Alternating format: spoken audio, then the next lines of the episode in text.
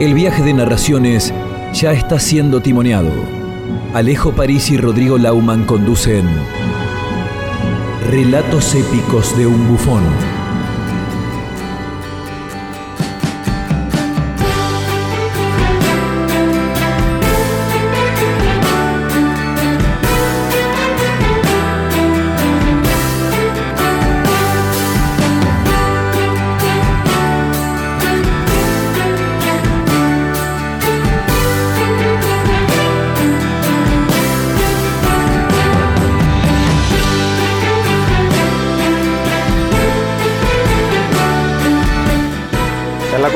La continuidad de relatos épicos de un bufón, se presenta Belisario Ruiz con una columna que ya le dimos nombre. Se llama Divina Comedia. Así la titulamos eh, este espacio que, es un espacio que llegó para quedarse en el aire de relatos épicos de un bufón y que hoy tiene su presentación en, en este especial navideño, en vísperas de Navidad. Cuando el humor se hace ajedrez, el bufón se come al rey. Por eso ahora en Relatos Épicos de un Bufón presentamos Divina Comedia. Belisario Ruiz pone el mundo patas para arriba. ¡Wow! Qué, buena presentación. Muchas gracias. Eh, esto me pone la vara muy alta, ¿eh? Tengo que estar a la altura de esta presentación. Bueno, quiero contarles que un poco me spoilearon algunos puntos. No, perdón, perdón. No, no, no, está perfecto. La idea es que le de- demos otra mirada. Yo había arrancado ¿no? con esta idea ¿no? de el nacimiento, ¿no? ¿Qué es Nav- Navidad? Nativitas. ¿Nacimiento de quién? De Jesús. Y mucha gente dice, eh, festejan el, el nacimiento de un Dios, de Dios, toma, dándosela la pera y tomando como loco. Y yo, como si fuese una contradicción, es un Dios que transformaba el agua en vino, señores. ¿Cómo no me la voy a dar en la pera? Claro. Está totalmente, está totalmente actual- eh, permitido, digamos. Y yo lo que estaba, empecé a googlear, ¿no? Porque por ahí no, no lo quiero molestar al profesor. Y bueno, eh, digo, me entero que en el 380 más o menos eh, después de Cristo, la, religión cristiana se vuelve la religión oficial del Imperio Romano. Y en aquel momento no se empezó a popularizar el festejo de la Navidad y aparecieron los primeros, ¿no? En decir, eh, yo festejaba la Navidad cuando no la festejaba nadie, antes de que se vuelva re comercial. Hace como, bueno, viste que está esa gente, ¿no? Que escucha las banditas, la- las bandas antes de que se conozcan y que reclaman como un derecho de, de piso por haberlas conocido antes De- que nadie. Casi de autoría, casi un copyright. Exactamente, eh, bueno, no me vengas ahora. La primera fila del recital la tengo yo porque yo iba cuando tocaban para 20. Bueno, no es así, muchachos. Hay un, para- hay un paralelismo, ¿no? Porque la, la- la- la misa ricotera tiene algo Ni también hablar, ahí, digamos, ni hablar, de- de la Navidad ricotera. Exactamente, vamos a hacer una Navidad ricotera. Y Bueno, y usted, yo pensaba que era una cuestión mía, que, que- porque soy más grande, pero veo que también, ¿no? En mi época no, no había Papá Noel, era el niño Dios, como Ah. muy bien mencionaron. Era niño- y yo, viste, mi pregunta es, ¿cómo aparece Papá Noel en este? Y yo no tenía ni idea. Y entonces lo que calculo es que era raro que un niño tan pobre como fue Jesús, ¿no? En tu nacimiento, le haga regalos a todos. Digo, y yo digo que para promover que los niños pidan regalos más onerosos, eh, se lo puso a. Se lo puso a Papá Noel, ¿no? Que es un, viene del norte, la bonanza, abrigado. Eh, igual, en casa, en mi casa, el 25 pasa Papá Beli. Porque yo no me voy a gastar una torta de guita para que el mérito se lo lleve un viejo barbudo. O sea, ya, ya le corté la. Perfecto, De perfecto. llano le corté, la, le corté las alas de la fantasía a mi hija, pero bueno, yo. No, no, no, que, eso no quiere decir que Papá Noel no exista, sino que en tu casa es Papá Beli, no se la va a llevar otro. Exacto. ¿Qué podríamos, bueno, para los que estaban hoy la consigna que era cómo sería un papá Noel del litoral? Bueno, medio como yo, un poco más flaco, morochón. Claro, eh, cómico también. Ponele, sí, sí, cuando- en, los, en los- en los puntos altos. Eh, y yo digo, me, me deprime todo lo navideño. No, la Navidad, la Navidad me gusta. La estética navideña es lo que me molesta, ¿no? Eh, esos colores, verde con rojo, eh, la cuestión de esto que es foraño, ¿no? Lo, lo invernal traído acá en, un- en épocas de calor. Y yo digo que la imagen más navideña no es el arbolito, ni Papá Noel, es el policía enfrente del supermercado cuidando los saqueos. muy, muy para la época, los 20 años, ¿no? De- de- del momento de los Posta. saqueos. Así que bueno, eso también podrían ser las características de un Papá Noel litoraleño. eh, Así, mira, te tiro una, mirá. Así como Papá Noel, estamos pensando cómo puede ser el Papá Noel, el, el- también tenemos que pensar quién es el que se quiere chorear la Navidad, quién es el, el malo, ¿no? el ¿Quién quiere- Grinch. Yo sé quién es. ¿Quién es? Fernando de la Rúa es el De la Rúa. Claro, totalmente. Está muy bien, ya está, se está armando, ¿eh? Se Sí, está sí, armando sí, y no sí. estaba preparado. Y yo digo que a ese, a ese, a ese policía que hay que adornarlo con soplillos, guirnaldas, hay que hacerlo bien navideño, si ya está ahí. Que- Al policía, decís Sí, vos. hay que completar esa imagen. O hay que disfrazarlo de Papá Noel con chumbo. No sé. La- Ideas que lo que está claro es que la estrellita sería la gorra. Sí, sí, sí. Cinco puntas. eh, y bueno, y lo que pasa siempre, si tenemos suerte, es la juntada navideña, la que muchos están esperando y otros temen. Porque, seamos realistas, muchas veces es fuente de conflictos y quilombos, producto de agrupar gente en un espacio cerrado que no se ve nunca, porque se odia. Y encima con la presión de pasarla bien, porque son las fiestas y hay que ser feliz, o al menos parecerlo. Obligadamente. Eh, sí, hay mucha presión. Hay gente que se lo toma más naturalmente, pero hay gente que siente la presión de ser feliz.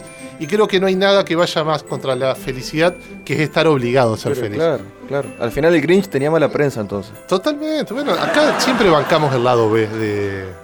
Lo- el, el que está defenestrado como los ladrones. Bueno, vamos a hacer eh, la Navidad desde el. Bueno, ya está la película. No, sé que no la vamos a hacer. No la vamos a hacer. No la vamos a hacer porque nos van a demandar y va a salir una torta de guita salir de la cárcel. Eh, y yo digo que las fiestas son como la, la muestra de fin de año del capitalismo, ¿no? Porque los familiares se enrostran entre sí sus logros, ¿no? La ropa, el auto, los menúes, regalos y hasta la casa, ¿no? Siempre que está el que pone la casa, ¿no? El que, el que, bueno, ese ser magnánimo, diría yo. Y fundamental para ese encuentro, porque es un ser que al otro día se quiere matar porque la casa parece Kosovo en un mal día, ¿no? Esa persona se levanta con resaca, obviamente, porque fue Navidad, porque sigue siendo Navidad. Comió mucho y bebió mucho, y para esa persona Navidad, en general, bueno, recibe un premio, que eso no pasa a lo largo del año, el que pone, Ajá. que son las obras. Claro. Las obras navideñas, o como dicen los americanos, God bless the sobras. Eh, Co- Cotiza, cotiza en bolsa, más te digo. vale, si yo, yo pongo la casa, solam- no porque quiera a mis familiares, sino por el resto de esos sanguchitos, por ese piononito que te salva la vida al mediodía cuando te estás leva- Por eso me parece una muy mala tradición que se hace mucho en mi familia, que es volver a juntarse al mediodía. Y te cagan. Eh, a lo que se llama en mi familia, no sé si se usa en otra, al exterminio, digamos, que es eh, terminar con las obras del día anterior. Está mal, dejáselo al que puso la En mi casa. familia también se hace, pero no tiene ese nombre tan Bueno. gráfico, digamos. O sea, hay un genocidio el otro día. Exactamente, sanguchitos de miga, por suerte. ¿no? Y pasemos a otro punto que también no menos importante, que es, el tema de los regalos. El tema de los regalos duro y hablábamos ¿no? del centro atiborrado de gente, codazos, hablamos de los gastos. Pero pe- yo quiero pensarlo desde un lugar moral, porque los regalos son el primer acto de corrupción a los que nos someten los padres. O sea, la primera presión, portate bien a cambio de un regalo, ¿no? Esta idea de que porque Papá Noel solo le lleva regalos a los que se portan bien. Y yo acá, eh, investigando... La, sigo- meri- la meritocracia. la meritocracia está ahí. Te ¿Cómo te portaste? Los méritos que hiciste, el regalo que tenés. Entonces, hay esta cuestión un poco sucia. es el primer, ni hablar, es el primer germen del cohecho. Exactamente. Me parece una cosa tremenda. Que a los niños eh, les trae beneficios, ¿no? Y a los padres también, porque no, no lo va a joder en, en enero, febrero, marzo, abril. Pero en diciembre esa técnica se pone. Le voy a decir a Papá Noel, le voy a decir. a- Bueno, funciona. Funciona, pero está mal. Como muchas cosas que funcionan, están mal. Y, y yo digo que eh, investigando, me me metí en el terreno nuevamente del, del profesor, eh, cuenta la leyenda, esto es un poco verdad y un poco mito, eh, que Papá Noel se le acercó al niño Friedrich Nietzsche eh, y le preguntó, ¿te portaste bien esta Navidad? Y Nietzsche lo miró a los ojos y le dijo, un niño, ¿no? 6, 7 años Nietzsche, no existen fenómenos morales, solo la interpretación moral de los fenómenos. A lo cual Papá Noel un poco desconcertado, ¿no? Lo miró, dijo, ok, y le metió un coño por atrevido. Cuenta la leyenda que esto impulsó a Nietzsche a escribir El Anticristo. eh, porque él tampoco entendía bien la diferencia entre Papá Noel y el Niño Dios, tenía esa confusión, ¿viste? Ese- esto que nos pasa. Directamente lo quiso matar después. Es- exactamente. Dijo, ya fue, Dios ha muerto. Dios ha muerto. Todo esto por culpa de, de este evento navideño. Y yo escribí una, una pequeña historia navideña que se llama Regalos Navideños, es una eh, historia en tres actos, eh, basada en, en mí. A ver. Primer acto, yo en el centro pensando, a ver si encuentro algo lindo para regalar. Segundo acto, yo viendo los precios. Tercer acto, yo comprando portasahumerios para la familia. Así que, familia, no espere mucho, las cosas estaban muy caras, estaban muy caras. Pero bueno, pero pasa algo, pasa otra cosa que a mí me dejó tranquilo, porque yo, viste, en las redes circula mucho en esta época, antes de la Navidad y ahora también, eh, leo gente que dice que los bienes materiales no son tan importantes. Mucha gente pide que le regale tiempo. Viste que tiempo que es algo que no recuperás. Y yo digo, qué suerte porque para eso me alcanza. Eh, y después digo, no, qué bolazo. Qué bolazo, eh, hippie, eh, baja un cambio porque eh, de todos modos siempre estamos regalando tiempo. Porque el que te compra un regalo, compra el regalo con dinero.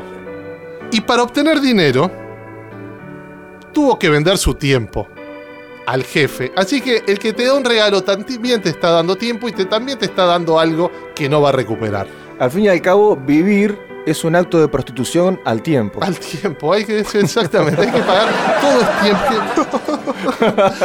ya no están siendo tan buenas, no, tan, tan nochebuena. Y bueno, ya pa- para ir cerrando, y espero acompañar, ir acompañando la mesa, eh, la- el tema de la comida, que también es un tema, y con la cuestión financiera, ¿no? Eh, yo tuve que googlear, eh, porque mi situación financiera después de los regalos fue complicada, así que lo que googleé fue Vitel Toné de berenjenas. Eh, porque que yo En la precariedad absoluta. Totalmente, ¿viste? Pero aparte con esa salsa cualquier cosa queda bien.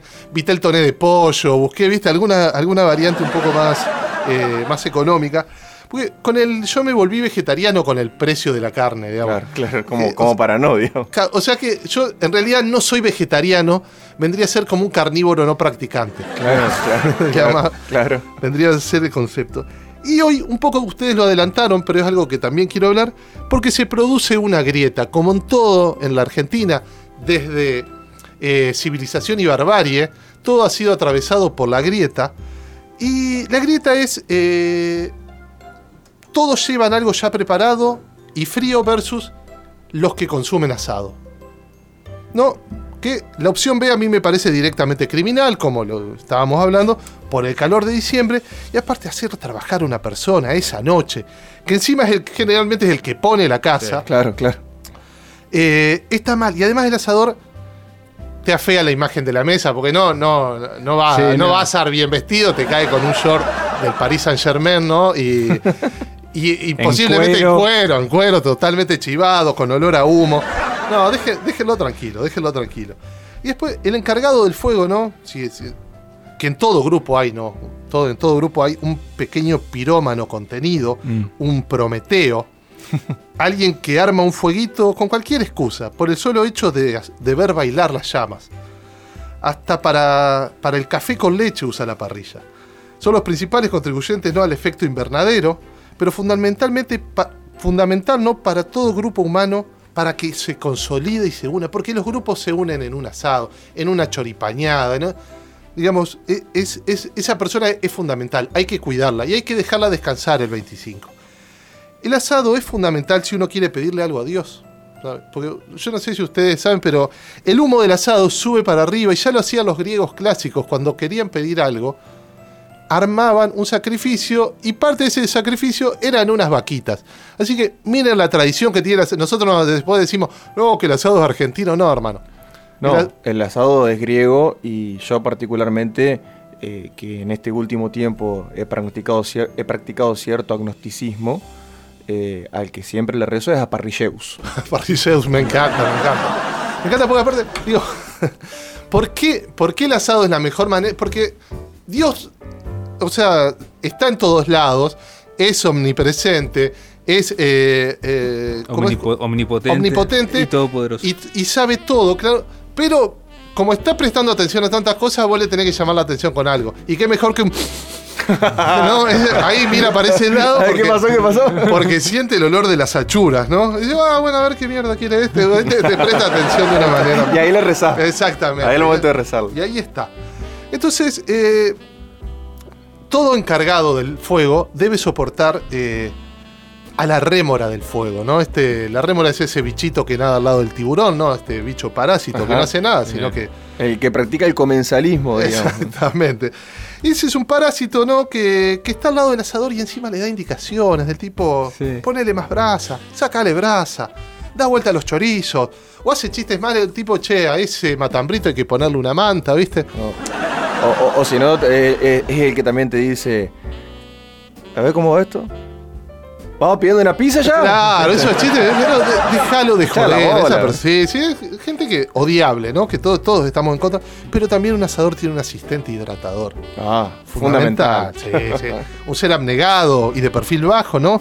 Que mantiene el vaso del asador siempre lleno de líquido elemento para que el asador no tenga que apartarse del fuego y el asado salga perfecto.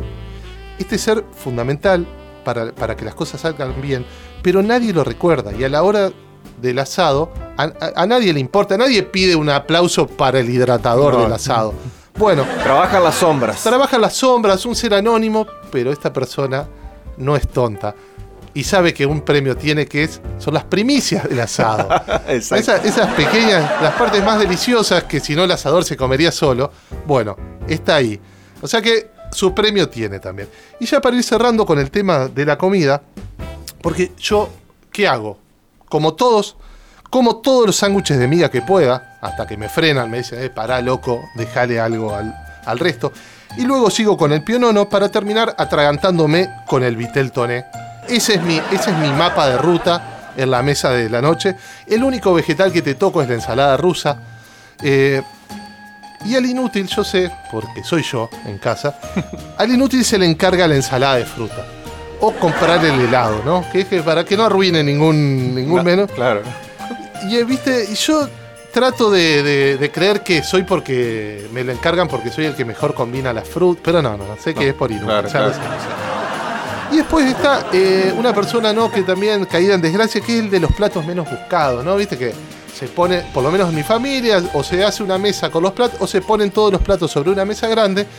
Y hay platos muy requeridos y otros platos que van Sí. quedando rezagados. Los atrás olvidados. los olvidados de la mesa navideña. Y viste, y el que esta persona empieza a buscar promocionar, ¿no? Empieza a militar su plato. Sí. Como- te cuenta cómo lo preparó, le pone una luz especial y finalmente te presiona para que Sí, lo pruebes, sí, ¿no? se, se va volviendo más agresiva a medida que avanza la Con el noche. correr de la noche ya te va presionando y, Y te- aparte va- va- vas tomando también entonces, ¿no? Se viene- va poniendo un poquito más verborrágica la cosa. Exactamente, viste, vos te das cuenta que él come solo, viste, esa persona está comiendo solo. Entonces, hay ciertos eufemismos, ¿no? Que utiliza el presionado, ¿no? Acá la, la- no el presionador, viste. Entonces vos decís eh, cosas de. Pensás, esa tarta de zapallito te la podés perder donde no te da el sol. Pero ¿qué decís? Eh, me la estoy guardando para el final, porque tiene una pinta. De postre me la voy a comer. Otra, viste que yo, bueno, no soy amigo de lo agridulce. Ahí No, corre mucho lo agridulce en estas Sí. mesas navideñas. Entonces vos pensás, mmm, cerdo con ciruelas. Cuando te des vuelta se lo doy al perro. Pero ¿qué le decís? Hmm, no soy muy fan de lo agridulce, pero ese cerdito me está guiñando el ojo. O pensás, ensalada Waldorf trajiste. Vos sos un hijo de puta. Pero ¿qué le decís? Ensalada Waldorf trajiste. Vos sos un hijo de puta, porque parece ni olvido ni perdón. ¿Cómo me mezclas apio con, con manzana y con no? Y voy a cerrar con una cosita, y con esto me voy. Quiero cerrar esta columna con un homenaje a las víctimas de esta fecha, que no son ni los perros, los grandes olvidados y postergados de, de esta cultura occidental y cristiana. La gente que cumple el 24 y el 25. Uh, Que desde que nace hasta que muere, tiene que bancar que le hagan un solo regalo que cubre las dos fechas. Es como ser, me parece a mí que es como ser el hijo, el hermano gemelo de Maradona y no jugar al fútbol. Hay mucha gente en tu cumpleaños, pero nadie fue por vos. Hasta acá. muchas gracias, muchas gracias, Belisario. A.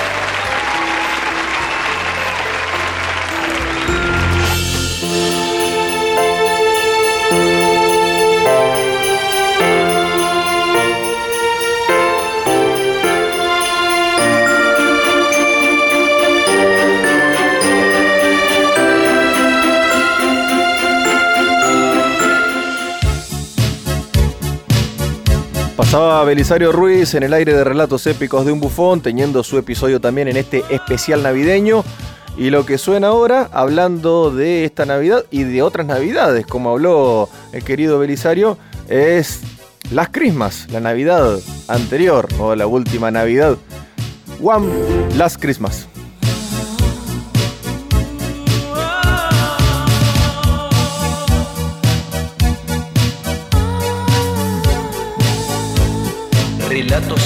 Relatos épicos de un bufón. La